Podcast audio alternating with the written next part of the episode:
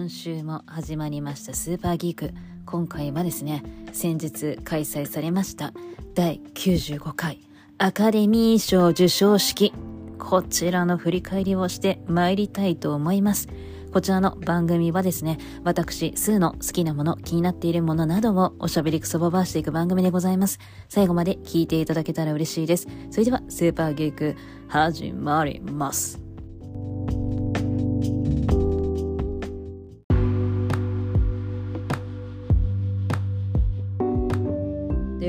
第95回アカデミー賞授賞式行われました。えー、アカデミー賞はアメリカですと3月の12日に開催をしておりまして、日本ですと3月の13日でしたね。で、まあ結構、えー、午前中から午後にかけてだったかな、やってた時間。結構、こんなに長かったっけって思いながら えっと、授賞式の結果っていうのを、えー、チェックしていたんですけれども、えっ、と、月曜日だったので、私、お仕事でして、で休憩時間にアカデミー賞の結果を、まあ、チェックするっていうのは、まあ、ちょいちょいやらやっちゃってたんですがやっちゃってたって 別に休憩時間だからいいんだけどやってたんですけどちょっとねいけないんですよ。いけないんですけれどもちょいちょいトイレに行ってはですねスマホを確認してアカデミー賞ってどんな結果になったんだろうっていうのを、えー、やっぱ気にして見てしまったっていうのをねちょっとやっちゃっておりましてやっちゃっておりましてっていうのもあれだけど。そう、それぐらいね、なんか今回のアカデミー賞って、本当にどの作品、誰が受賞するんだろうっていうのが結構読めなかったので、すっごいね、気にしちゃって、あんまりこんなに気にすることっていうのないんですけど、ちょっと今回は面白いアカデミー賞だったなって思っていたんですね。そう。で、なんでかっていうと、えー、っと、まあ、こちらのポッドキャストでも、アカデミー賞の前哨戦とも言われているゴールデングローブ賞の振り返りっていうのもやったんですけど、ゴールデングローブ賞はね、あのー、ドラマ部門とコメディミュージカル部門って2つ部門が分かれているので、さらにちょっとアカデミー賞はそんな部門分けされていないから、なんかさらにね、ちょっとゴールデングローブ賞がややこしくさせるんだけど。ややこしくさせるっていう言い方もあれですがなんかでまあゴールデングローブ賞のドラマ部門はえっ、ー、とターが撮ってたりねケイト・ブランシェットも撮りましたし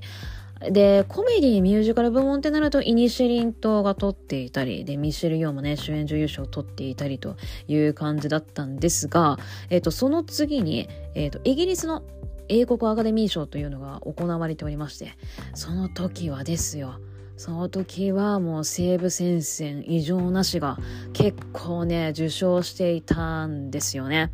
で、えーと、主演女優賞は、えー、ケイト・ブランシェットが取っていたりと。いや、やっぱり何？ケイト・ブランシェット取っちゃうと。ちょっと私的にはやっぱりこうね、こう、もう多様化が進んでおりますし、エブエブのミシェル・ヨーが撮ってほしいなっていうのはずっと思っていたんですがやっぱりちょっとケイト・ブランシェット強いのかなってその時思っていたんですがその後にサグ賞サグアワードこちらが開催された時はですよ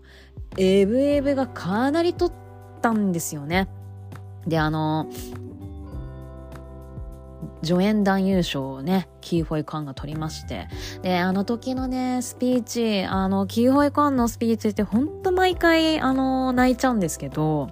ゴールデングローブ賞に続いて、もう本当にあの、サグアワードの時のね、受賞スピーチも、なんか、この、えー、受賞を僕が、えー、あ僕がこの部門を、えー、取る受賞したっってなった時は、えー、アジア人初なんだっていうのを言われてましたと。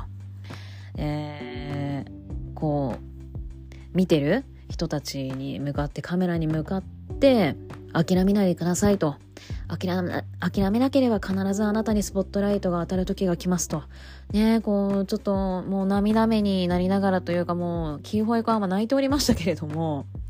そうねちょっとそんな感じでスピーチっていうのがすっごい印象的でいやキーホイコアン取ってほしいなアカデミー賞を持ってね、なんかもう応援したくなるスピーチだったんですよね。で、上演女優賞も、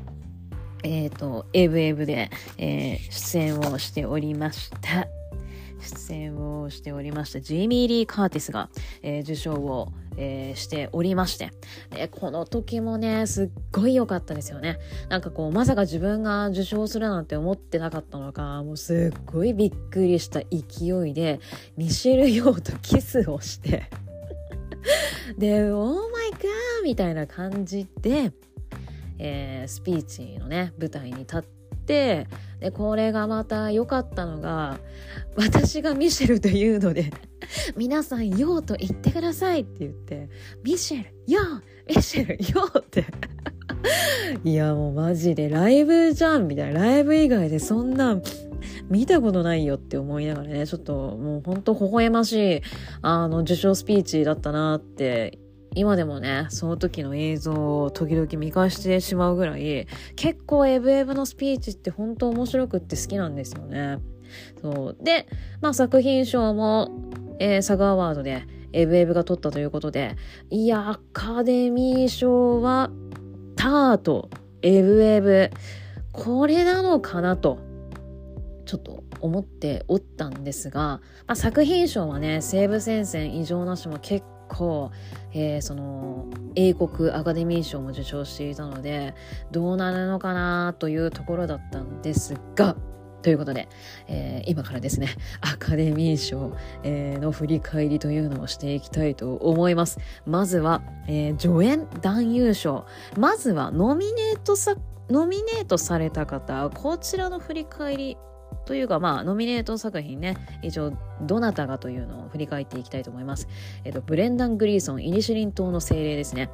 えー、逆がいいか。イニシリン島の精霊から まあ、どっちでもいいですか？ブレンダン・グリーソン、グリーソン。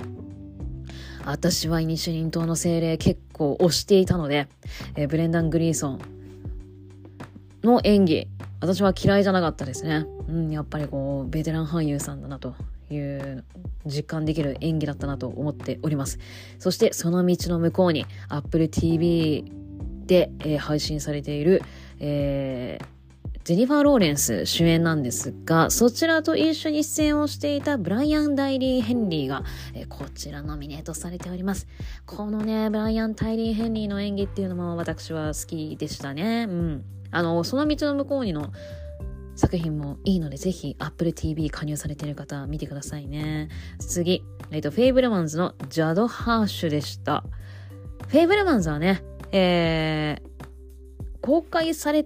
たのか、私ちょっとまだ、あの、見ていないんですけれども、ジャド・ハーシュ。が受賞し、あ、じゃないや、ノミネートされております。そして、えー、ブレンダン・グリーソンに続き、イニシェリン島の精霊からバリー・コーガンがノミネートされております。で、このバリー・コーガンの演技がね、イニシリン島の精霊がめちゃめちゃ良かったです。確かにこれはノミネートされるだろうなという演技だったと思います。うん。なので、なんかこの演技を見た後、いや、バットマンのね、あの2、制作決まっておりますので、多分それにジョーカー出てくるんじゃないかなと。まあ、あのー、今ね、配信もされているんですけれども、えー、ロバート・パティンソンがね、えー、バットマン役演じた、えー、映画で最後の方にバリー・コーガン演じるジョーカーっていうのが出てくるんですけれども2で出てくるとは思うんですよね。ちょっとこう最後の最後に出てきたのって2で出てくるっていう意味なのかなって思いながら見ていた作品だったんですけれどもなのでね、ちょっとジョーカーがどんな演技見せてくれるのかなっていうすごいね楽しみになるイニシェリン島の精霊の演技でしたそしてエブリシング・エブリウェア・オール・アット・ワンスのキー・ホイ・クァンこちらが、えー、キー・ホイ・クァンがノミネートされておりました。で、もうこれはね、キー・ホイ・クァンが取るんじゃないか、濃厚だろと言われていたんですが、誰が受賞したのかと言いますと、デレレレレレレレレレンデレンエブリシング・エブリウェア・オール・アット・ワンスのキー・ホイ・クァンが受賞しました。これはもうね、まあそうだろうなと思っていたんです。が、イニシェリン島の精霊のバリー・コーガンが、えっ、ー、と、多分ね、英国アカデミー賞で助演男優賞を受賞していたので、あーキーフォイカンだと思うけど、バリー・コーガンもあり、ありえるのかななんて思っていたんですが、やっぱりキーフォイカンでしたね。で、これがまたね、泣けるを、またスピーチをキーフォイカンがしてるんですよ。で、あの、84歳の、え、母が今テレビでこの授賞式を見てくれていますと。で、お母さん撮ったよって言って、オスカーの像を掲げるんですね。で、その後に、まあ僕は、えっ、ー、と、難民から、えー、スタートをして、でどういうわけかハリウッドという土地に、えー、たどり着きましたと。でそこであのー、子役としてあのー、スティーブン・スピルバーグの映画に出て、えー、ねちょっとこっから売れていくのかと思っていたけどやっぱり難しいと。でアジア人の壁もあったっていうのはねもう毎回あのキーフォイカンは受賞スピーチでお話しされているんですけれどもでもうまたちょっとこっからまた泣けたのが奥さんに対して感謝の言葉を述べておりましてで20年間僕の妻はずっとあなたの時代がきっと来るっていうのを言い続けてくれてましたと。で、そして今、こうやって、あの、ね、こんないい作品に巡り会えて、こうやってアカデミー賞を受賞して、オスカー俳優になったわけですから、キーホワイクワンは本当にアメリカンドリームと言いますか。いや、でも20年ですよ。20年って相当長かったと思いますけれども、で、これが彼復帰作なんですよね。俳優としてまたやるっていう。で、その間にこう、またエージェントを見つけたりっていうのが、こうね、なかなか大変だったらしいんですけれども、で、こうやってまたチャンスが巡ってきてという感じで、本当にキーホエ感おめでとうと、本当にね、おめでとうな、本当におめでとう。ねえ。なんかこうやって彼がね、アジア人として、こう初めての受賞っていうのをいろいろと今回の作品で成し遂げてくれていますので、なんか嬉しいですよね。やっぱり同じアジア人として、こうやって、ね、こう賞を総なめする時が来るなんて、本当一緒、同じアジア人として嬉しいなと思う瞬間を、なんか私何回も言ってますけど、本当にね、自分が10代の頃、アカデミー賞、グラミー賞好きでよく見ていたんですけれども、アジア人がこの舞台に立つことってあるのかな絶対ないだろうなって私は思ってしまっていたんです、当時。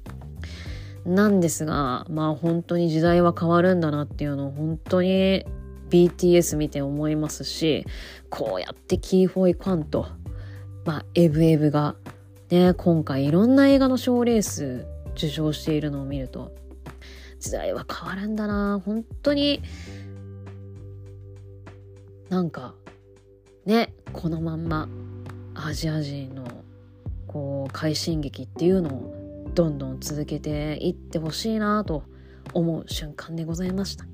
キーホイ君、本当におめでとうということで、次は助演女優賞の振り返りをしていきたいと思います。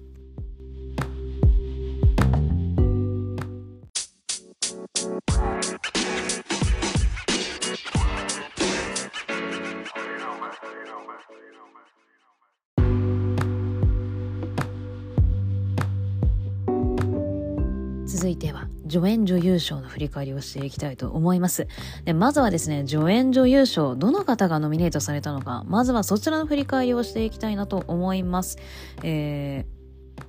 ー、いやいや。助演女優賞、えまずはですね、ブラックパンサー、ワカンダフォーエバーからアンジェラ・バセット。えっ、ー、と、こちらはですね、えっ、ー、と、まあ、ブラックパンサーを演じておりました。ティチャラのお母さん役になります。で、こちらアンジェラ・バセットさんはゴールデングローブ賞の方では助演女優賞を受賞されておりましたので、まあ、こ今回のね、その95回アカデミー賞で、えー、ちょっと助演女優賞受賞すんのかなと。ちょっとそういった可能性がゴールデングローブ賞の時に出てきたかなという感じではありました。で、えー、続きました。ザ・ホエルから本チャウですね。でこちら、ザ・ホエルは4月に日本では公開なので、もうちょっと先にはなるんですけれども、えっ、ー、とね、この本チャウさん演じる役はですね、えっ、ー、と、主演の、えっ、と、ブレンダン・フレイザーが、えっ、と、まあ、ちょっとね、270キロという肥満体型の、えー、役柄を演じておりまして、で、さらに、えっ、ー、と、ちょっともう余命わずかな病気を患っているっていう役なんですね。で、そのブレンダン・フレイザーの、えー、介護してくれる看護師さんの役だった気がするんですよね。ちょっとね、間違ってたらごめんなさいなんですけど、多分そうだったと思います。はい。で、続きまして、イニシリン島の精霊からケリー・コンドンです。えっ、ー、と、こちらはですね、イニシリン島の精霊で、えっ、ー、と、ジョセス、言えないな、ジョセフ・ファインズが演じる、えー、役の妹の役でございました。そして次、エブリシング・エブリウェア・オール・アット・ワンスからジェイミー・リー・カーティスです。えっ、ー、と、このジェイミー・リー・カーティスはですね、えっ、と、先ほどもお話ししましたけれども、えー、サグ賞の方で、えー、助演女優賞を受賞しておりました。はい。ということで、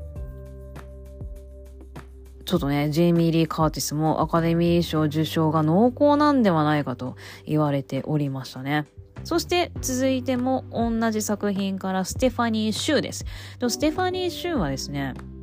えっ、ー、と、ミシェル・ヨー演じる主人公エブリンの娘を演じておりました。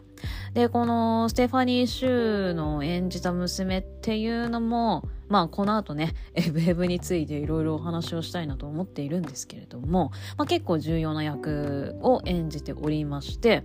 で、まだ彼女はですね、出演作品っていうのが多い方ではないんですね。でね、あ、そうなんだって思ったのは、シャンチーに出ていたらしくってですね、全く、ちょっと申し訳ないんですけど、記憶になくて、で、やっぱ、あれ、おなんかアジア系の女の人って、出てたっけっていう感じで、全然なんか、えーって感じだったんです。で、友達も、あれ、シャンチー出てたっけってわざわざ メール来て、そうなんだよね、私全然覚えてなくってって言ってたら、友達がね、ウィウィキで調べたら、あのお友達役、シャンチー見た方覚えてますかね？えっ、ー、と、シムリュウと、オーク・ワフィナがお友達カップルと一緒にバーに行ったシーンがね最初と最後に出てくるんですけれどもそれのお友達役で出てたらしいんですね。なのでちょっとね確認したいなというところでございます。はい。ということで、えー、こちらの5人の中から誰が選ばれたのか。デレレレレレレレレレンデレン。エブリシング・エブリウェア・オール・アット・ワンスからジェイミ・リー・カーティスが受賞いたしまして、まあ、これはちょっとね、な、予想はしていたけれども、やっぱり、そのブラックパンサーのアンジェラ・バセットが、どうなんだろうっていうところで、ちょっとね、あのーちょっと実際のところ、どっちだっていう感じだったんですけども、やっぱりジェイミー・リー・カーティスが受賞しましたね。ジェイミー・リー・カーティスはですね、私あんまり作品を見ていなくて、で、やっぱり、あのー、やっぱりだって、有名なのは、ハロウィンシリーズという映画があるみたいで、まあ、そちらの主人公を演じているらしいんです。だそのハロウィンのシリーズを見てる方はやっぱジェイミー・リー・カーティスってね、ちょっとあの、有名な方らしいんですけども、ちょっともう、ちょっとね、申し訳ございませんという感じで 私、全然あの、存じ上げなくてという感じなんですけれども、いやでも、ジェイミー・リー・カーティスも、ナイズ、ナイブズアウト出て、あー、ナイブズアウトね。うわ、フォーチュンクッキーだってめっちゃ懐かしい。うわ、めっちゃ懐かしい。見よっかな。急に。あと、マイガールか。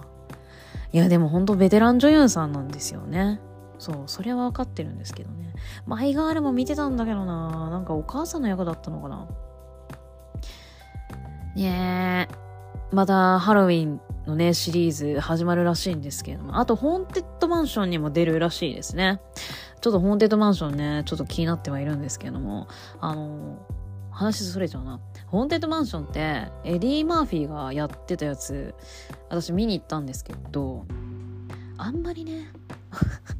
私は面白く感じなくって、えーだったんですけど、まあ、今回またホーンテッドマンション映画化されるということで、まあどんな感じなのかなと思っております。まあオーウェン・ウィルソン出るっていうのがちょっと気になってるなーって感じなんですけれども。そうなんですよ。そうなんですが、まあ、ジェイミー・リー・カーティスね、アカデミー賞受賞したということで、またね、あの、絶対オスカー取った方はね、お仕事こっからまたぐんと忙しくなるでしょうから。またね、いろんな作品出るのがちょっと楽しみでございます。いや、ジェイミー・リー・カーティス。なんかね、ジェイミー・リー・カーティスとミシェル・ヨーってなんかめっちゃ仲いい良さそうなのがすごいあのいろんな授賞式見ても分かりますしあと最近えー、っとエブエブの NG シーンっていうのが YouTube に上がったんですよね。なんかねそれ見てると本当に出演者とあの映画のスタッフめっちゃ仲良さそうでなんかこういう現場で働いてというか映画作ってってねこうみんなで一つになって映画を作り上げるんだったらめちゃくちゃ楽しそうだなって思うなんかそうすごいねほっこりした NGC なので ぜひ興味ある方は見ていただきたいなと思います。ということで、エブエブ、ジェミリー・カーティスおめでとうございますという瞬間でございました。続いては、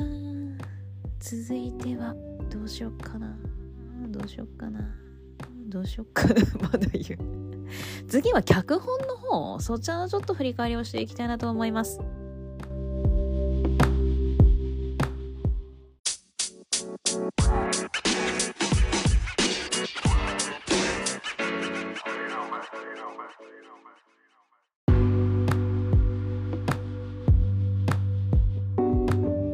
続きましては、えー、脚本賞、脚色賞、こちらの振り返りをしていきたいなと思います。で、私、恥ずかしながら、脚本と脚色って何が違うのと、えー、こちらのね、今回のアカデミー賞の受賞結果を見たときに、ちょっと疑問に思いまして、で、脚色って、小説や、まあ、あの、実際にあった事件を、まあ、どうやって映像化するにあたって分かりやすく伝えられるかっていうのを脚本することみたいな感じらしいんですね。はい。ということで、あまあ、それを踏まえて、どういった作品が脚色賞はノミネートされたのかというのを、まあ、振り返りをしていきたいなと思います。はい。で、えー、脚色賞はですね、えー、まずノミネート作品はですね、西部戦線異常なしからエドワード・ベルガー、レスリー・パターソン、イアン・ストーケルの3人ですね。まあ、西部先生異常なしは、もともと小説からの、えー、まだ白黒の時代にはなりますけれども、映画化もされておりまして、そして今、まあまたね、いろんな撮影技術っていうのも、えー、どんどんどんどん新しいのができておりますので、まあ、そういったものを使って、えー、また改めてリメイクをしたという作品になっております。そして続きまして、ナイブズ・アウト・グラス・オニオンからライアン・ジョンソンですね。これはあの、ナイブズ・アウトの続編で、ネットフリックスでただいま配信中ということでございます。えー、続きまして、生きる・リビングからカズオ・石黒ということで、えー、まあ、こちらの生きるは、黒澤明監督の作品をリメイクしたものになっております。そして次はですね、トップガンマーベリックからアーレン・クルーガー、エリック・ウォーレン・シンガー、クリストファー・マッカーリーということで、トップガン・マーベリックもね、めちゃくちゃ人気でしたから、まあエンターテイメント性っていうのもめちゃめちゃ高かったので、ねトップガンマーヴェリック、ちょっとね、何か受賞するかなと期待するものではあります。そして、ウーマートーキング、私たちの選択からストラポーリーの5作品がノミネートされました。えー、どの作品が脚色賞を受賞されたのか。デレレレレレレレレレンデレン。ウーマントーキング、私たちの選択、サラ・ポーリーが受賞いたしました。ね、なんかまあ、西部戦線異常なしか、ウーマントーキングどっちかかな、みたいな感じはちょっと予想はしていたんですけども、まあ、ウーマントーキング私たちの選択ということで、えっ、ー、と、こちらはね、日本ですと、夏ぐらいかなちょっとね、まだ先なんですよね、公開されるのが。なんですが、ちょっとね、ウーマントーキング私たちの選択って結構ね、まあ重いテーマにはなっておりまして、まあ実際にあった事件をもとにこちら映画化されているんですね。まあまだね、ちょっと詳しい話っていうのは、あの、私分かっておりませんが、で、えー、っと、まあ、ある村でレイプ事件が多発していたんです。で、まあその村の男性たちは、まあ悪魔の仕業だとか、なんかそういったことを理由に、あの何ですかね、そういったことを理由にしていたんですけれども、そのレイプ事件っていうのは結局はやっぱ実際に行われていたっていうのがわかるんです。で、えっ、ー、と、まあその村の男性が2日間、その村を離れるっていう時があって、まあその2日間の間に、この村に残った女性たちが、まあ自分たちの将来に、まあ、未来に向けての話し合いを行うっていう内容になっているらしいんですね。そうなんですよ。なので、まあ、重い、えー、テーマの作品にはなるだろうなっているだろうなとは思いますし、まあこれは結構見て、うん、見応えある内容になっているんではないかなと思っております。ので、まあ、ちょっとね、なんか私はどうだろう映画館で見たいような、なんかこういう、ちょっとね、ずっしりくるやつって、映画館で見るの、まあ全然いいんですけど、ちょっとね、一人で部屋で見たりするのも、見たりする、なんか見るのが好きだったりするんで、映画館で見ようかどっちかなってちょっとね、今から悩んでいるところでございます。まあそんな私の事情なんでどうでもいいと思うんですけど。そして続いて脚本賞でございます。脚本賞のノミネート作品の振り返り、まずはしていきたいなと思います。イニシリン島の精霊からマーティン・マクドナー監督、まあ監督も務めていたんですけれども、脚本賞もノミネートされております。で、このね、イニシリン島の精霊のマーティン・マクドナーは、監督は、えっ、ー、と、ゴールデングローブ賞で、えー、受賞しておりますし、えー、っと、英国アカデミー賞を取ってなかったっけな？で、えー、佐川はどうだったっけな？でもね、脚本賞は取ったりしているんですよ。だから作品賞とかそういった、なんかのは、ちょっとあの逃し、ノミネートはされていて逃してはしまっているんですけれども、脚本賞っていうのは受賞しているっていうことが何回かあったので、いや、脚本賞はイニシェリン島濃厚かなと私予想しておりました。はい。続いて、こちら、エブリシング・エブリウェア、オール・アット・ワンスからダニエル・クワン、ダニエル・シャイナートのダニエルズの2人がノミネートされています。続いて、えー、フェイブルマンズ、えー、トニー・クシュナーとスティーブン・スピルバーグ。まあ、このフェイブルマンズは、まあ、前のね、ゴールデングローブ賞でもお話ししましたけれども、スティーブン・スピルバーグの自伝映画みたいな感じになっているらしいですね。そして、続いて、ターからトッド・フィールド。ターはね、ターもなんかすごそうなんですけどね。あの、ドイツの交響楽団初めての女性指揮者っていう役をケイト・ブランシェットが演じておりまして、まあ、成功していくんですがその陰でどんどんどんどん彼女が追い詰められていくっていうのをこの映画は、えー、見ていくらしいんですね。でまあ追い詰められていく役をねやっぱ演技の上手い方がやると結構ねなんかすごいなんかこう役作りの凄さっていうのを結構やっぱ演技力のこの凄さっていうのが結構追い詰められるっていうキャラクターは結構発揮というか、うん。なんだろうな、こう、演技の甘さっていうのがすんごい、あの、わかる、えー、キャラ設定だと思いますので、まあ、ケイト・ブランシェットがね、実在した人物とかんこう勘違いされる、されたぐらいの、えー、役に、うん、なんか没頭していたっていうのも、うん、言い方もあれかな。まあそれぐらいの、えー、演技力だったらしいので、ちょっとね、ターはすごい、たの、なんか、これはちょっと映画で見たいなと思っている作品でございます。そして続いて逆転のトライアングルからリューベン・オストルン、オストルンドですね。逆転トライアングル。は、あのー、これはなんだ？豪華客船が、な、なんだっけな、沈没したんとかなんかあって、無人島がなんかにみんなでこうたどり着いて、そこでサバイバルするっていうお話なんですけれども、まあ、その豪華客船はやっぱ金持ちだったりなんだりっていう、あの、まあ、ヒエラルキーで言うと、すごい上の方にいる人たちが、まあ、乗っている船だったんですが、まあ、いざ、えー、サバイバルが始まると、え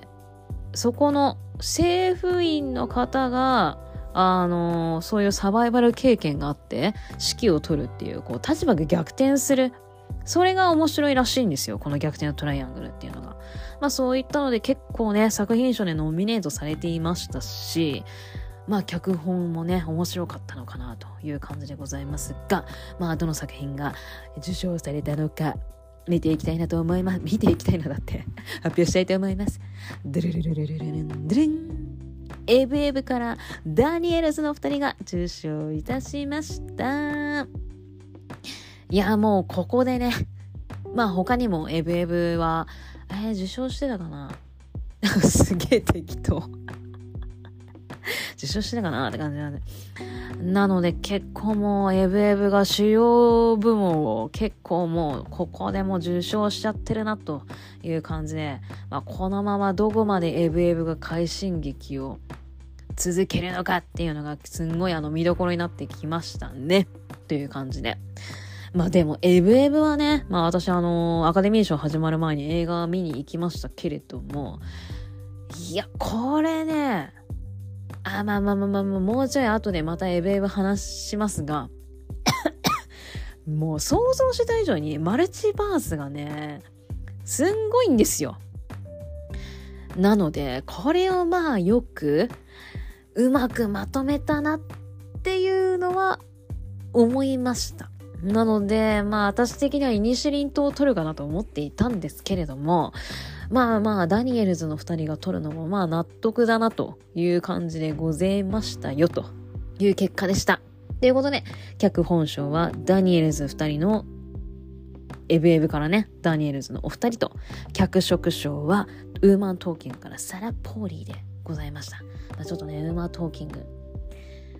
どんな作品なのか、まあちょっと楽しみになってきたかな。やっぱり映画館で見ようかな。ちょっと公開される前にどうしようか悩みたいなと思います。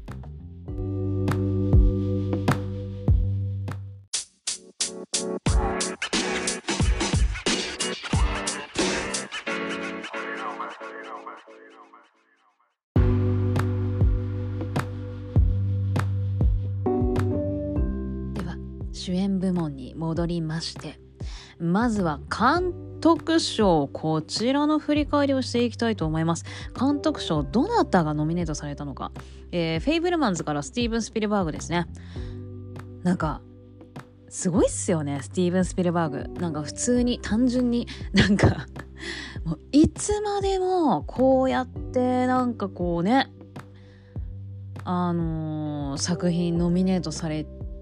たりしてるっていうのがなんかこう新しいエンターテインメントを世に送り出しそしてこうやってまたこうアカデミー賞とかゴールデングローブ賞とかでノミネートされたりとかね評価をされているのでなんかスティーブン・スピルバーグって本当にこう才能がいつまでも溢れていてなんか本当すごい人だなってちょっとつくづく改めて思っちゃいますね。そしてエブリシング・エブリウェア・オール・アット・ワンスからダニエル・クワンとダニエル・シャイナートのダニエルズのお二人。そしてターからトッド・フィールドイニシェリン島の精霊からマーティン・マクドナー逆転のトライアングルからリューベン・オストルンドの5名がノミネートされました。さてどなたが受賞されたのか。デレレレレレレレレレンデレンエブリシング・エブリウェア・オール・アット・ワンスからダニエル・クワンとダニエル・シャイナートのお二人でした。ということでエブエブかという感じでしたね。まああのフェイブルマンズスティーブン・スピルバーグゴールデングローブ賞で受賞されていたのでうんとどうなるかなという感じだったんですがエブエブの快進撃が今回本当にアカデミー賞止まらないなという感じで面白い結果になったなと思っております。はい。では次主演男優賞の振り返りをしていきたいなと思います。主演男優賞まずどなたがノミネートされたのか、えー、エルビスからオースティン・バトラーイニシリン島の精霊からコリン・ファレル、えー、ザ・ホエルからブレンダン・フレイザー。アフター・サンからポール・メスカル。生きるリビングからビル・ナインこちらの5名がノミネートされました。ではどなたが主演男優賞を受賞されたのか。まあもう知ってる方は知ってはいるんですが、えー、ダレレレレレレレレレレレレンダランザ・ホエールからブレンダン・フレーザーでしたいやーよかったなんか私この受賞はめっちゃ嬉しいなと思ってますえー、ちょっとね、エルビスのオースティン・バトラーが受賞するかななんて思っていたんですけれども、えーと、ブレンダン・フレイザーは、えーと、このアカデミー賞の前に、えーと、行われていたサグアワードでも主演男優賞を受賞されておりましていやーわからなくなってきたぞと。でまあ私が思うにアカデミー賞って結構実在の人物を演じた役者さん結構受賞される方が多いのでオースティン・バトラーって取っちゃうかなーなんて思ってたんですよ。うん。やっぱ私まだ映画見てないんですけれども結構やっぱ役作りがすごかったらしくあとこうエルビスの英語の鉛っていうのが結構やっぱあのー、ゴールデングローブ賞で受賞された時の、えー、スピーチもあのー、おあのエルビスの英語の鉛が消えてないっていうのも話題になっていたんですけどもまだ抜けてないんだなオースティン・バトラー。それぐらいなんかこう役作りになんかこう没頭していたんだななんてあのいうネット記事とかも読んだりしたんですがで私的になんかいいんだけどほんとすごいんですよ。やっぱこう実在の人物に似せてねこう演じきるっていうのもほんとすごいことっていうのは分かってるんですけどあまりにもそういった役柄が受賞されちゃってるのでなんかまた受賞しちゃうのっていうちょっとね気持ちもあったりとか実際していたのでなのでザ・ホエールの ブレンダン・フレイザーが本当受賞こうされてよかったなって思ってるんですよね。で、ブレンダン・フレイザーや、あの、キーホイ・コアンとなんか似たような感じで、やっぱこう、あんまりね、こうやっぱハムナプトラ以降、うん、私の中でハムナプトラ以降、こう、記憶にある映画っていうのがちょっと正直ないので、やっぱこのね、ザ・ホエールで、こう、改めて彼のこの復帰作、うん、になってる感じがあるっぽいんですよね。でそれでこのねえっ、ー、とこうベネチア国際映画祭の時から結構この「ザ・ホエール」って話題になっていましたのでねほんとその時から彼の演技っていうのが絶賛されていたのでねなんか本当に良かったねという感じでございます。あの、ブレンダー・フレイザー何してたんだろうまあ、仕事してなかったわけじゃないっぽいんですけれども、やっぱ一時仕事をちょっとお休みしていたっていう時期があったらしくってなんかこううつ病にかかっていたらしいんですねでその前になんかそういえばそんなことあったなっていうあのやっぱこの受賞されたことでブレンダー・フレイザーのあの振り返りみたいなネット記事っていうのが、まあ、ちょいちょい出てくるんですけれどもだかそれを見た時にああなんかブレンダー・フレイザーのそんな出来事あったなって思ったんですがまああの映画プロデューサーだったかな？エージェントの方なんかまあちょっとそういったお偉いさんにえーとまあ、性的虐待を受けていたというあのことを、まあ、すごい勇気を出して多分お打ち明けたんですよね。でそれがこうまあ広まったらなんか仕事がなくなっちゃった、えー、とかねなんかそんなんがあったんですよね。うん。でなんかほんとね勇気を持って話したことがまさかそんなことになるなんてという感じであーなんかそんなことあったなーという感じで。でなんかまあそれからうつ病を患ってしまいと。で甘めだったね。えー、っとなんかこう何て言うんでしょう目立ったあのお仕事もなくという感じでザ・ホエールでこうバーンと帰り咲いたという感じでなんか本当にブレンダン・フレイザー良かったねっていううんあの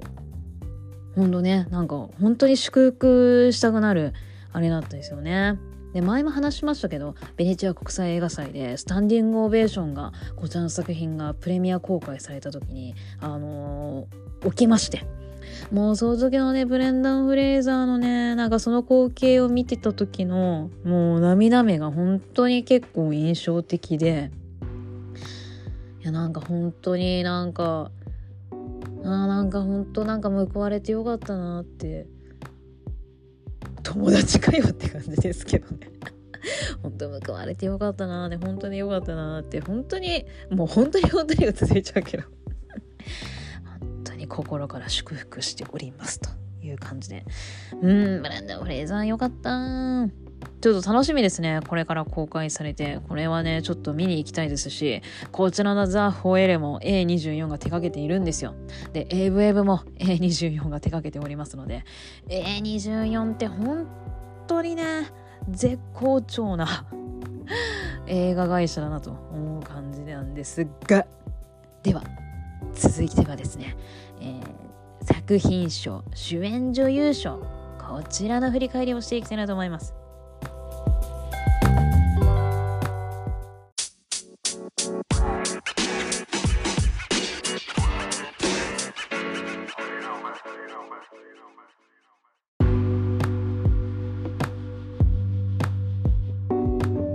では主演女優賞まずどなたがノミネートされたのか振り返りをしていきたいと思います。ターからケイト・ブランシェット。ブロンドからアナ・デ・アルマス。トゥーレスリーからアンドリア・ライズボロフェイブルマンズからミシェル・ウィリアムズ。エブリシング・エブリウェア・オール・アット・ワンスからミシェル・ヨーの5名がノミネートされました。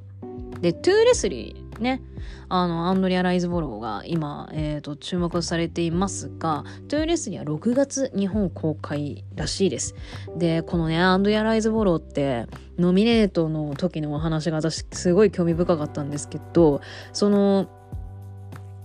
ネット記事あの読んで初めて知ったんですけどもアカデミー賞ノミネートしてくださいキャンペーンっていうのが行われるらしいんですね。で、えーと、この「トゥーレスリー」って本当に予算が低い、えーと映画だったらしくってキャンペーンこう大きいキャンペーンっていうのがね行えないぐらいのなんか予算の低さだったらしいんですよ。まあ、なんですがやっぱ彼女の演技っていうのは評価されるべきだということでまあそれなりに頑張ってこうノミネートしてくださいっていうキャンペーンやったらしいんですがおお大丈夫かっていう 結構グイグイのキャンペーンだったらしくって なんかそれがちょっとアカデミー賞のこうノミネートされるにあたってみたいなその条件に引っかかるんじゃねえかみたいな感じで結構ざわついてたらしいんですけども まあ無事にあのノミネートされてよかったねっていう感じらしいんですよね。なんかね結構興味深いんでぜひ気になった方検索してほしいんですけれども。でミシェル・ヨーも夫っていうのがあってあのノミネートされてからかなこれは。あの私の演技評価されてますっていうなんかこう記事のスクショなんかわからないんですけどそれをインスタに上げちゃったのかな？でまあ彼女はすぐに削除したら削除したらしいんですけれどもちょっとそれもちょっとグイグイしちゃってないっていう。大丈夫？アカデミー賞の規定に引っかからない？みたいな感じでちょっとおってなったらしいんですけどもまあその記事すぐに削除したらしいので。削除したらしいので、まあ、こうやってねノミネート無事にされてよかったなという感じなんですがではどなたが受賞されたのか。デレレレレレレレレレレンデレンエブリシングエブリウェアオールアットワンスからミシェルヨーでした。おめでとうございます。いやアジア人ついに初めての主演女優賞受賞されましたということでいやこれね本当に嬉しい。でケイト・ブランシェットがちょっと手強いかなと思っていたんですけれどもまあねえー、ゴールデングローブ賞も受賞しサグ賞も受賞しでまあちょっとアカデミー賞の前哨戦とも言われているあと賞レース。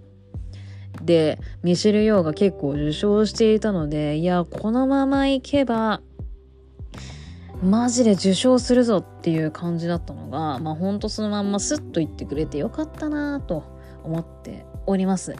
でこのね受賞されるにあたってまああのエブエブってあのまあこの後エブエブのねこうお話をしようとあらすじとかのお話ししようかなと思っているんですけれどもエブエブってアメリカですと1億ドルの興行収入を叩き出していまして A24 で歴代1位なんですよね。でなのでアメリカではやっぱ評価されてるのかな？ロッテントマトの評価もいいらしいんですよ。なんですがやっぱ日本って賛否両論結構ねレビュー読んでると分かれてるなという感じってあのネット記事でもまあつまんないって思う人と賛否両論の映画だっていうネット記事が結構上がってるんですね。でまあ確かに分からなくはないんですけどあのー、私はそのさっきも言いましたけどやっぱマルチバースが結構激しいので それに面白いと思った人と追いつけねえついていけねえっていうのでちょっと面白みに欠けたっって思う方とか結構やっぱ分かれたっぽいんですよね。であのやっぱこのエブエブの受賞って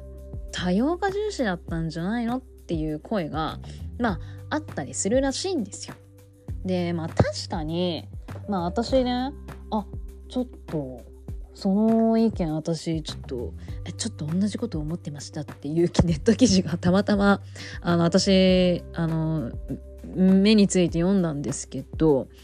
あのまあその方も確かに多様化でねあの今多様化が重視されているので、まあ、確かにそういった面でエブエブっていうのが、まあ、評価されて受賞につながっているっていうのもあるかもしれないと。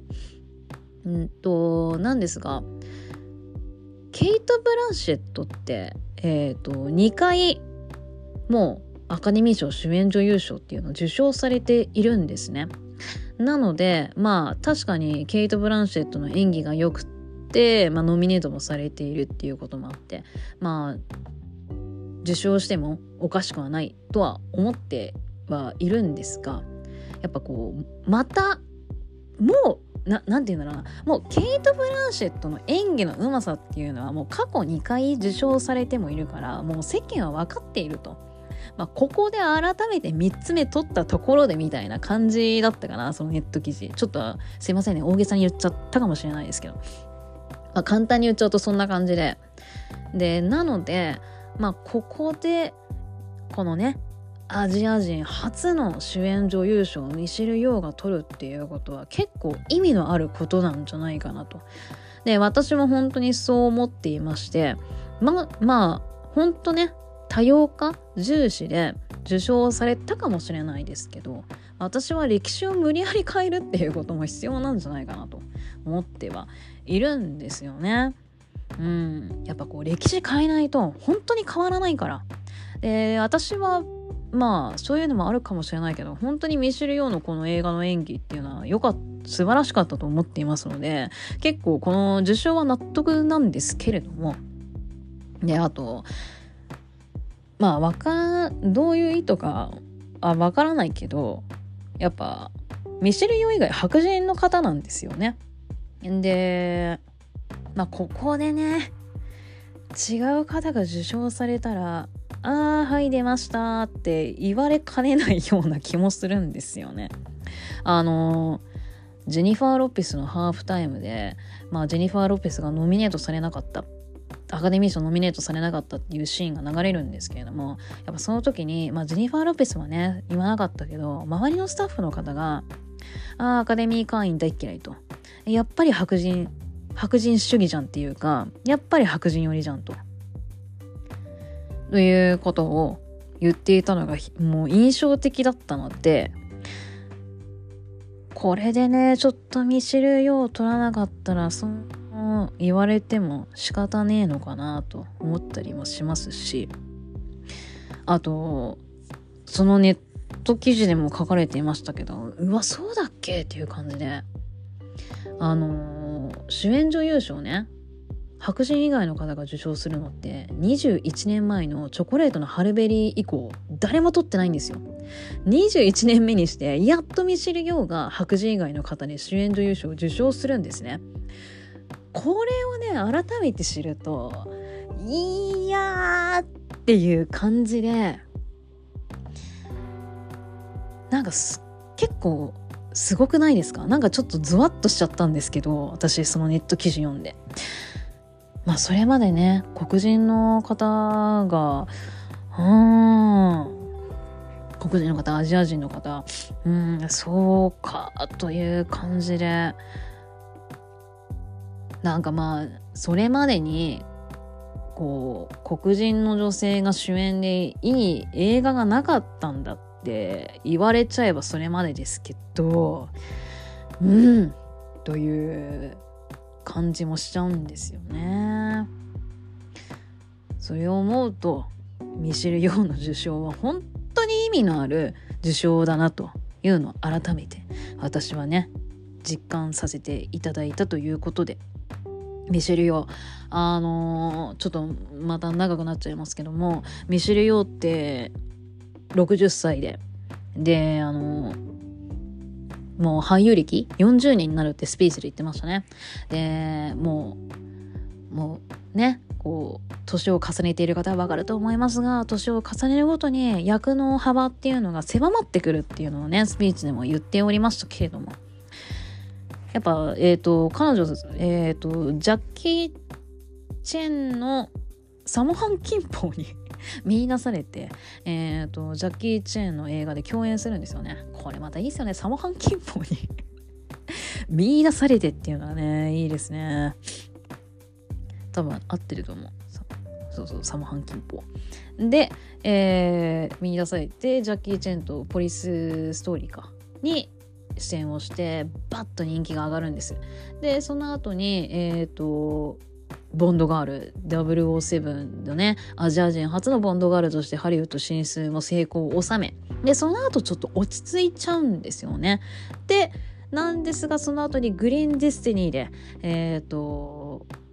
アカデミー賞やゴールデングローブ賞にノミネートされてまた注目されるんですよ。でこのね、えー、ぜひグリーンディスティニー見ていただきたいんですけども本当にこのねグリーンディスのアクションシーンが本当に綺麗なんです。でワイヤーアクションなんです。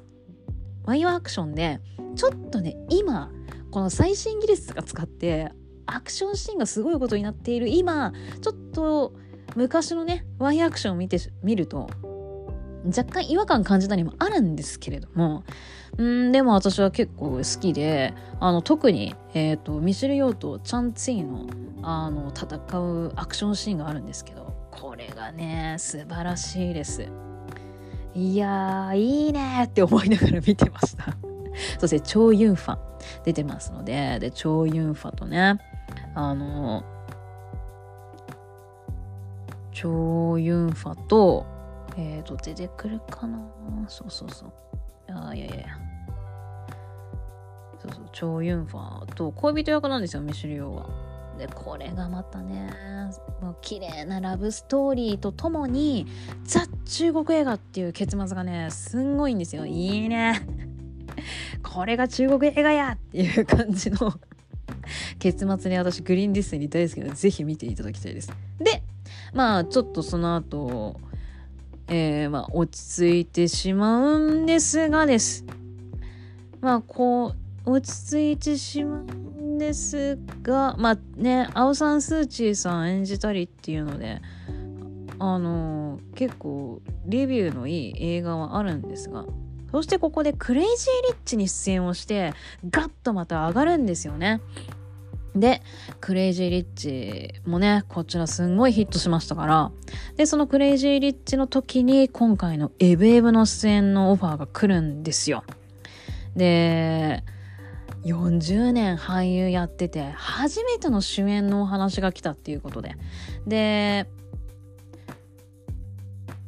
あの、若手のね、ダニエルズ、まだまだ若手の監督さんなので、まあそういったね、若手の方と一緒に働くっていうのも面白いと興味を持って今回のオファーをね承諾したということなんですけれども。いやーすごいですよ。60歳でこうやってねまだまだこう諦めずにいればこうやってまたねこうスポットライト浴びる時が来る、まあ、キーホイクワンと一緒になりますけれどもいやミシルよ本当になんか本当夢のある今回アカデミー賞で私本当にちょっと今回のアカデミー賞すっごい好きなんですよね。授賞式が好きってどういうことって感じなんですけど。うん本当にいい授賞式だったなと思っています。ミシルよおめでとうございます。ということで次作品賞。えー、どれがまずノミネートされたのかっていうのを振り返っていきたいなと思います。戻れるか。では作品賞です。作品賞ノミネート作品トップガンマーベリック。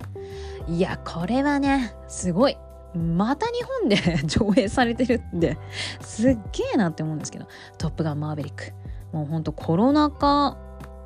だったですよね。コロナ禍、まあ落ち着いてはいましたけれども、なんかそんな時にこうドッカーンと、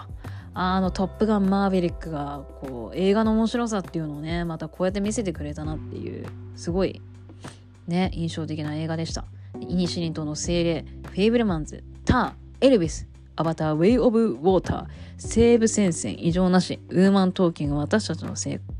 択、逆転のトライアングル、そしてエブエブと。いうことで結構ノミネート作品がすごいんですよね。12345678910作品もノミネートされております。うん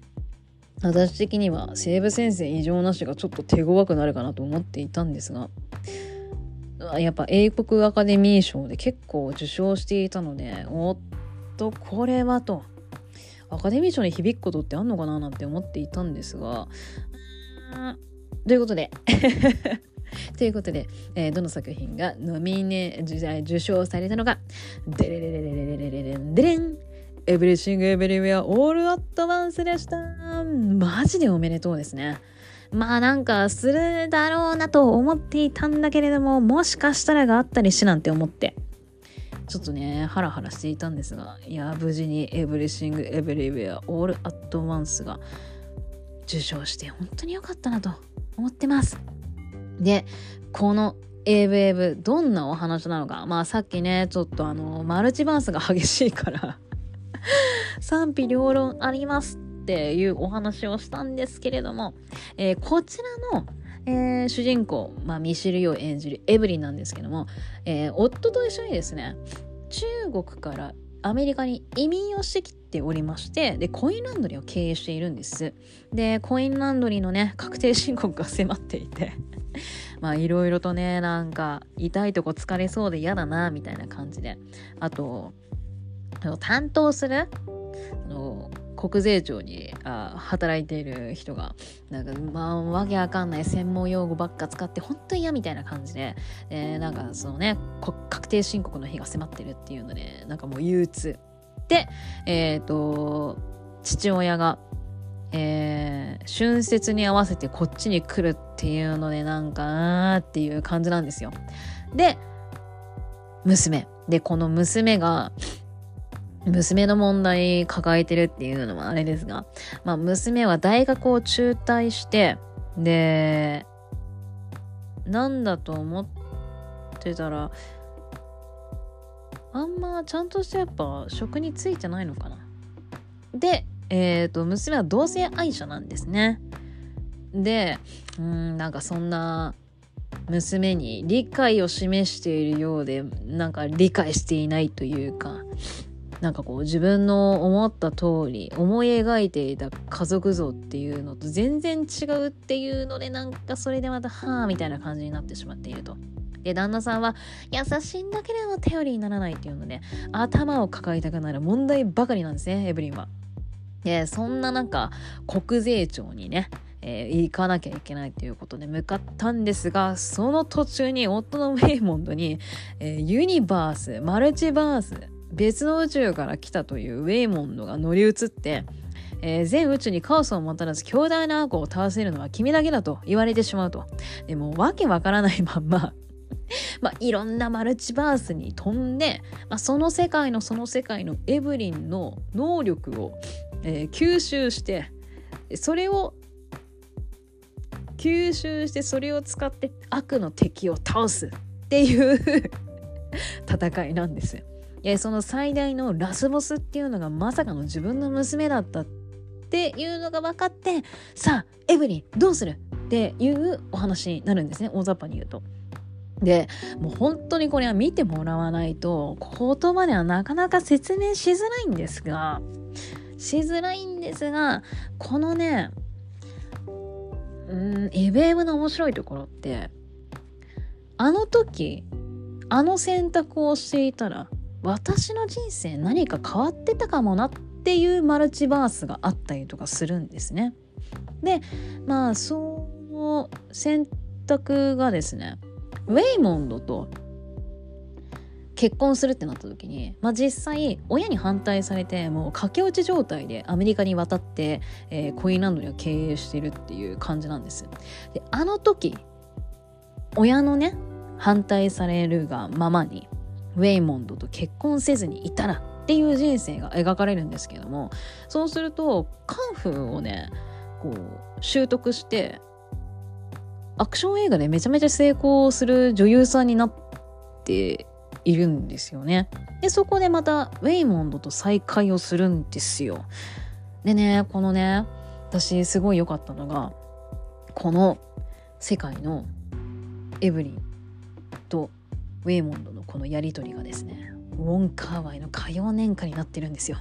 で私ウォンカーワイ大好きなので「ふわ来た!」みたいな感じでであのウォンカーワイ作品をねよくご覧になってる方わかると思うんですけどもウォンカーワイの監督作品のってちょっと緑がかってるんですよね。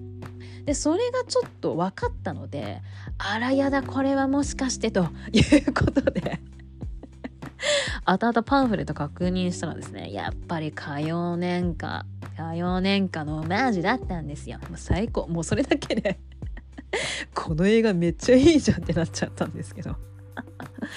そうなんかやっぱこう誰にでもあるあの時自分あの選択してたらどうなってたのかなっていうのがあったりとかしてまあいろいろあのちょっと共感できる部分あったりとかするんですよね。でなんかそういったのも面白いですしあとマルチバースがまあなんつってもなんつっても面白くってあの私は結構楽しんだんですけれどもうんなんかねそのこれまたあれなのがえー、っとそのラスボス娘だったんですがその娘がですねこの世に意味がないって考える人なんですよ。でその世界にエブリを引きずり込もうとするわけですよね。でエブリはまさにその真っ只中なあこう確定申告に悩みお父さんのことで悩み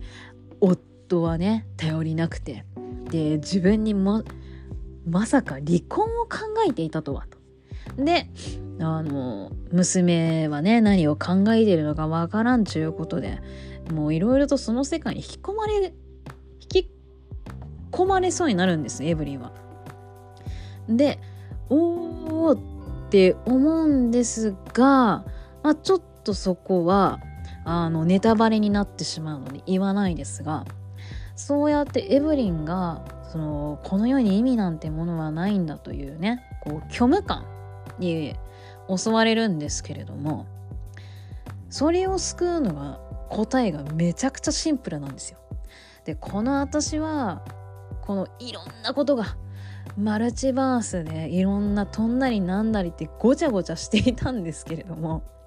最後の答えのシンプルさが私めっちゃ好きだったんですよね。そうかなんかやっぱりやこうよく言うじゃないですか。なんだかんだ答えってシンプルなんだよって。誰が言ってたんですかって感じですけど。まあよくねなんかほら答えってなんかやっぱりなんかシンプルじゃんって言う人いるじゃないですか。なんか本当にああやっぱ答えってシンプルで。やっぱそういうシンプルなまあこれはネタバレになりますが言いませんがその答えその最後のねシンプルな答え。忘れちゃいけないことだよなっていうのを最後気づかせてくれ。その答えが結構最後えー、あのちょっとねうるっとさせるあのー、につながるんですよね。なんかそうそうそうそのシンプルな答えがもたらすちょっと最後のうん。なんかこうエンディングが私は結構好きで。おーなんか最後あんなぐちゃぐちゃだったけど最後うまくまとめたなっていう。だからこの映画ってほんとすごいんですよ。マルチバースであんだけごちゃごちゃしてて。でしかもそのマルチバースをなんかまあ何回も言うけど細かい。でその細かさに多分ついていけない人って結構いたりすると思うんですけど そのついていけない原因ってそそういうとこがあったりすると思うんですけどね。でその細かいその世界をまあよくまあうまくまとめたなな要は簡単に言ってしまうとこのエブエブって家族の物語なんですよね。この家族の物語をわざわざマルチバースを使って その家族の物語その家族の絆っていうものを表現するってすっげえ監督だなダニエルズってすっげえなってそこで思うんですよね。で最後はシンプルでしょ？うまくまとめたなと思ってなんかでしかももうね多分撮影めっちゃ大変だったと思うんですよね。だからそういうのとかを考えるとマジでこの努力アカデミー賞に報われてほしいって私本当に思ってて。この映画ねほんと公開直後に見に行ったんですけどアカデミー賞始まる前には絶対見に行かなきゃとは思っていたんですよ。なのでいやこれは結構大変な映画だったろうなと思って。でマルチバース変わるごとに役者さんのそのマルチバースでみんなが違う、えーと、人になっていますのでなのでやっぱ演技が変わるわけですよね。なのでその役者さんの演技力っていうのも本当にすごかったしだから特にやっぱキーフォイカーンの演技が本当に良かったんですよマルチバース見ていただくと分かるんですけどなのでこれは本当にキーフォイカーンは納得の上演団優勝って多分分かってくれると思う。見てくれれば。そう。なのでやっぱ役所さんの演技で衣装も大変なんですよ。見ていただくと分かりますけど。で撮影の大変そうだったしそういうのを見ると本当にこのね努力 せっかくノミネートされてるし評判もいいからアカデミー賞でマジで報われてほしいなと思っていたんですよ。えそれが無事に私の思ってた通りに もう受賞されて本当に嬉しいなっていう感じです。なんか本当見てください。あの、今 IMAX で公開されているみたいなので、あの、あれね、大画面で見たらめっちゃ面白いだろうなって思ったりもしますので、うん、ぜひ見てくださいよ、エブエブ。まあ、面白いか面白くないかはね、見てみないとわかりませんので、まあね、どう思うかは人それぞれですから、とりあえずちょっと見てみて、うん、アカデミー賞ね、受賞されたものはどんなもんじゃいみたいな感じで 見ていただいて、まあ、よかったらね、楽しんでいただければなと思うんですけれど。はい。ということで、エブエブ、えー、11部門ノミネートされて7部門受賞されました。おめでとうございます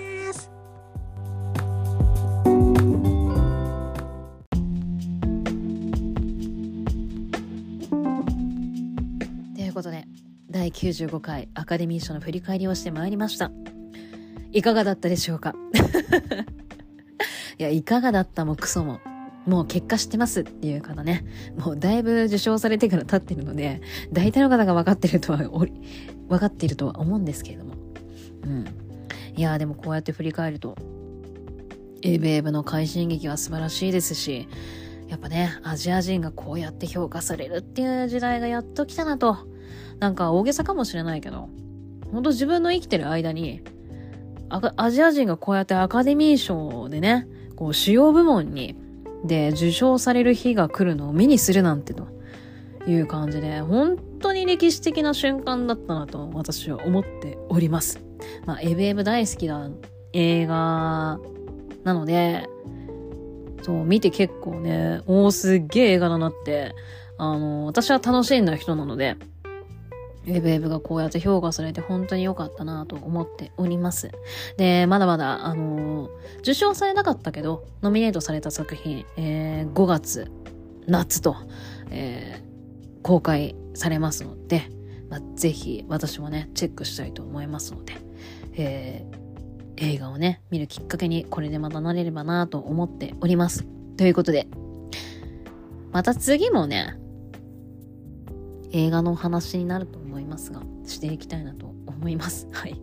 また、えー、次、更新された時、聞いていただけるとありがたいです。それでは、スーパーギーク、2でした。